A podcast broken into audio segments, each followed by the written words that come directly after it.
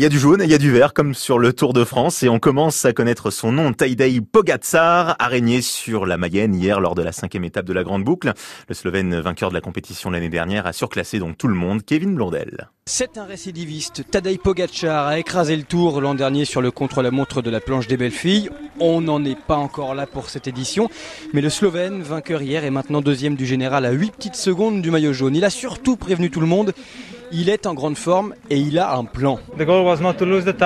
L'objectif c'était de ne pas perdre de temps et j'en ai gagné.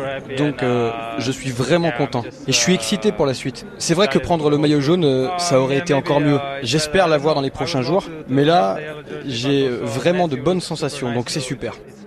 Le perdant du jour, c'est Julien Lafilippe. Il était un vrai candidat au maillot jaune. Il termine 14e à 1 minute 11 secondes de Pogachar. Il cache un peu sa déception. Faut pas oublier l'objectif euh, numéro un. Pourquoi on est venu ici, c'est pour gagner des étapes, pas pour gagner le tour. Donc, euh, j'ai pas à être déçu d'aujourd'hui. Euh, c'est sûr que j'aurais aimé avoir de meilleures jambes, mais je suis quand même plus que satisfait de, ma première semaine pour l'instant. Il reste encore plein d'opportunités. Euh, j'ai des choses dans ma tête. Après, je vais voir comment je récupère. Euh, analyser aussi un peu aujourd'hui pourquoi ça allait pas trop. L'autre vainqueur du jour est, toujours en jaune ce matin. Mathieu Van Der nous le jurait ces jours-ci.